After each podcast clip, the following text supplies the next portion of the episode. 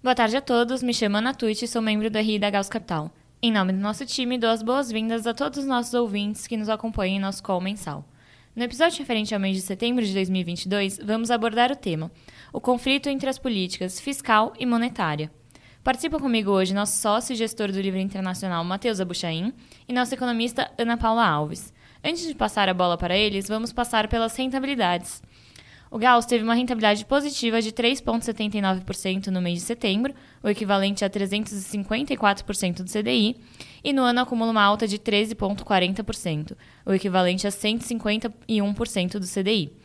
Já o Gauss Previdência rendeu 2,52% no mês, próximo a 235% do CDI, e no ano acumula uma alta de 11,40%, próximo a 128% do CDI.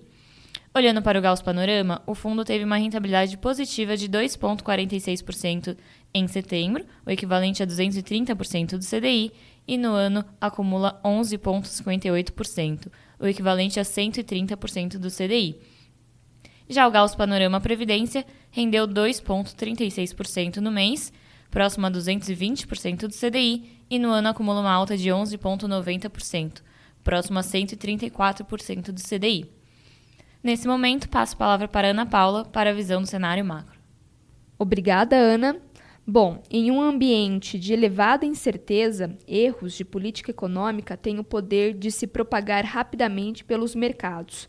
Quando a primeira-ministra britânica Liz Truss, recém-eleita, lançou um programa de aumento de gastos e cortes na arrecadação, em um momento em que o Banco Central da Inglaterra está elevando juros para convergir a demanda para o atual nível de oferta e assim controlar preços, o objetivo do novo governo de estimular a economia e obter crescimento de 2,5% levou a um severo aumento de juros ao longo da curva e queda acentuada da libra.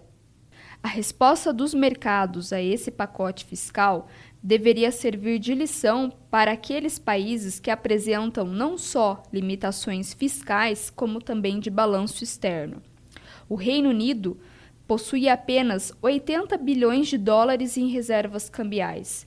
O Brasil, apenas como comparação, possui mais de 300 bilhões. Não à toa, o Reino Unido foi comparado a uma economia emergente. Bem, em tempos de dólar forte globalmente, aventuras como essa podem ser catastróficas. Isso posto, o governo britânico reconheceu o gravíssimo erro e voltou atrás em um dos pontos mais polêmicos do seu pacote fiscal. A redução do imposto de renda para pessoas com rendimento anual acima de 150 mil libras. Dada a má recepção do parlamento, principalmente daqueles congressistas mais conservadores, é esperado uma diluição ainda maior do pacote. Não bastasse o conflito geopolítico entre Rússia e Ucrânia, há também o conflito entre políticas monetária e fiscal ao redor do mundo. Nos estágios iniciais da pandemia, ambas trabalharam coordenadamente em direção ao objetivo comum de prevenir o risco de uma depressão. Desta vez, estamos vendo ambas em direções opostas.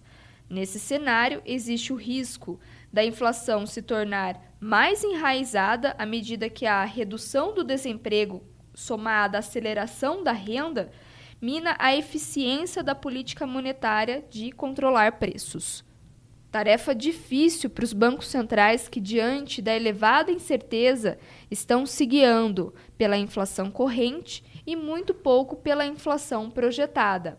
Acontece que dirigir sem GPS, sem ter alguma noção das possíveis adversidades que podem ser encontradas durante o trajeto até o ponto de chegada, é, para dizer o mínimo, bastante arriscado. Enquanto isso, a postura dura do Fed, em sua última reunião de política monetária, na qual elevou juros em 75 bips pela terceira vez consecutiva, além de revisar suas projeções para taxa de juros em 4,4% de 3,4% ao final de 22 e em 4,6% de 3,8% ao final de 23. Seguiu apertando as condições financeiras. Nesse sentido, Vale lembrar aquilo que foi dito por Larry Summers, ex-secretário do Tesouro dos Estados Unidos, em que o aumento da volatilidade recente eleva o risco de quebras no funcionamento dos mercados, até culminar em algum tipo de acidente financeiro e levar bancos centrais a reverem seus planos, como foi o caso do Banco Central da Inglaterra, que suspendeu as vendas de títulos de dívida do governo britânico, os chamados gilts, e lançou mão da compra temporária e ilimitada de títulos para impedir o aumento exacerbado de seus rendimentos. Bem, quando se mistura volatilidade extraordinária com restrição de liquidez em um ambiente de inflação elevada e persistente, os bombeiros, diga-se, os bancos centrais, não podem tirar muitas férias. Já na Ásia, China e Japão seguiram resistentes à rápida desvalorização de suas moedas. No caso do Japão, o Ministério das Finanças interveio no mercado de câmbio pela primeira vez desde abril de 1998, na mesma magnitude. O Japão possui aproximadamente um trilhão de dólares em reservas, dos quais 10% correspondem ao componente caixa. Isso significa que o Ministério das Finanças ainda tem margem de manobra para intervir sem a necessidade de vender títulos de dívida dos Estados Unidos, dos quais o Japão é grande detentor. Por fim, no Brasil, além de caminharmos para um segundo turno bastante acirrado, vimos também a vitória de diversos candidatos do Centrão, partidos de orientação conservadora, e da centro-direita no Congresso o que vai exigir maior poder de articulação de um eventual governo Lula. Isso nos leva a refletir que, primeiro, o próximo governo terá algumas amarras para aprovar propostas excessivas na política fiscal e, consequentemente, nos leva à segunda reflexão. Essa vitória aumenta a chance do Banco Central de antecipar o início do ciclo de queda de juros. Passo agora a palavra para o Matheus, nosso gestor internacional. Obrigado, Ana. Boa tarde a todos. Bom, é verdade que as grandes tendências do externo observadas ao longo do ano foram mantidas em setembro. A reunião do Fed foi de novo mais hawkish do que o esperado e o anúncio de um pacote fiscal muito agressivo no Reino Unido serviram para colocar mais lenha na fogueira.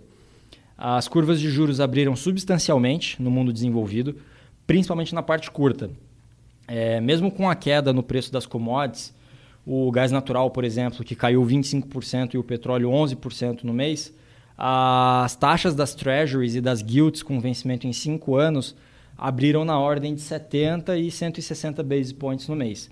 Esses movimentos são extremamente significativos e as taxas atingiram novas máximas nesse ciclo de altas. Uh, os índices de ações também tiveram quedas drásticas, nesse ambiente de mais aperto monetário, além de novas revisões negativas no crescimento projetado para os próximos trimestres. É, dessa forma, o S&P caiu 9%, o DAX 5,5% e o Nikkei 7% em setembro. Uh, somando todos esses eventos, o dólar global também encontrou-se num ambiente propício para estender as suas altas. Então, o dólar se apreciou frente ao euro, que caiu 2,5%, o yuan chinês é, caiu 3,4% frente ao dólar e o dólar ien subiu 4,2% e assim por diante. Ah, enquanto isso, no Brasil, a gente viu uma performance dos ativos vis-à-vis do que aconteceu no externo. Ah, o IBOV subiu 0,5%, enquanto o DI janeiro 27 fechou 22 basis points. Esse movimento foi consolidado, ainda mais consolidado, ah, depois do resultado do primeiro turno das eleições no dia 2. Dessa forma, o fundo registrou ganhos é, na carteira de ações locais, é, teve ganhos também na posição comprada em dólar contra uma cesta de moedas, como o euro e o iene, e também ganhos nas posições tomadas em juros na Turquia. É, esses ganhos mais do que compensaram as perdas na debênture participativa da Vale. Sobre o nosso posicionamento, durante o mês de setembro a gente voltou a comprar renda variável internacional de maneira tática. É importante destacar que a gente segue acreditando que os bancos centrais dos países desenvolvidos vão apertar as condições financeiras até que eles vejam sinais claros ali da convergência da inflação corrente para a meta. mesmo que esse aperto resulte numa queda dos earnings ou uma elevação da taxa de desemprego ali na frente. É, tendo em vista o posicionamento técnico bastante vendido nas bolsas e os preços bastante descontados, a gente optou por um aumento da posição líquida em bolsas para níveis taticamente comprados aqui. É, além disso, na carteira de ações internacionais, a gente mantém a preferência por nomes ligados à reabertura no Japão, que devem se beneficiar da, da redução da restrição a viagens e da coordenação da política monetária e fiscal ali em território expansionista. E tudo isso financiado principalmente pelo DAX na Alemanha.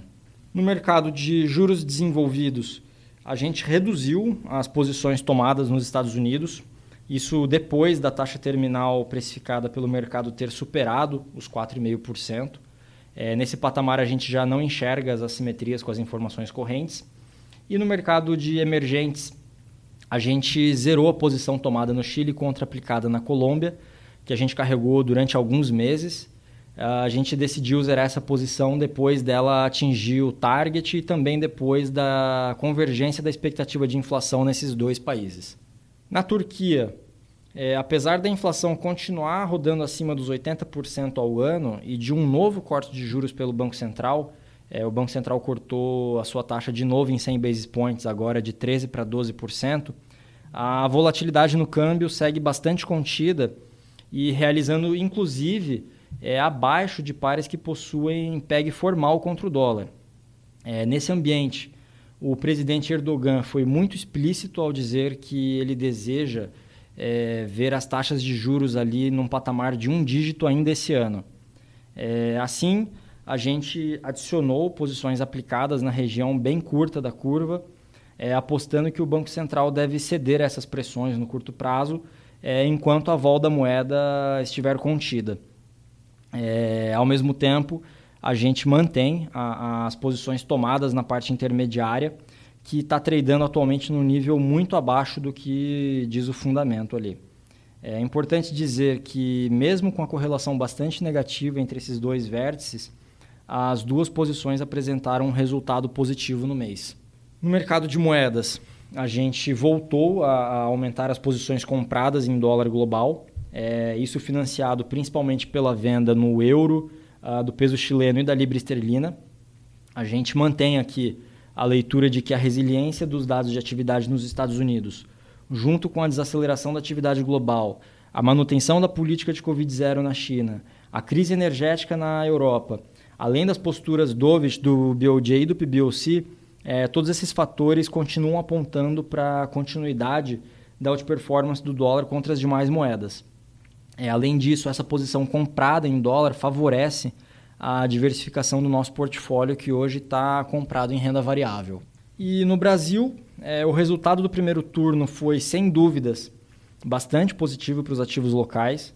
É, os dois candidatos agora tem um incentivo de migrar para o centro nessa disputa pela vitória no segundo turno, o que, somado com a composição do Congresso, reduziu os riscos de cauda que existiam logo antes da votação do primeiro turno. Assim, é, a gente segue comprado numa carteira de ações selecionadas com hedge no índice e na debênture participativa de Vale. É, a gente também segue tomado na inclinação da curva de juros nominal e a gente optou por zerar a posição comprada no real em função da outperformance que a moeda apresentou contra a renda fixa e a renda variável local nesse início de outubro. É, e aqui eu termino a minha exposição e devolvo a palavra para Ana. Obrigado. Obrigada, Matheus, Ana Paula e todos os nossos ouvintes. Caso tenham qualquer dúvida ou questionamento, estamos à disposição através do e-mail ri.gauscapital.com.br. Não deixe de nos seguir nas nossas redes sociais, LinkedIn, Instagram e Twitter. Caso ainda não seja um cotista do Gauss, é possível investir acessando o nosso site www.gausscapital.com.br. Boa tarde a todos e nos vemos nos próximos episódios do nosso podcast mensal.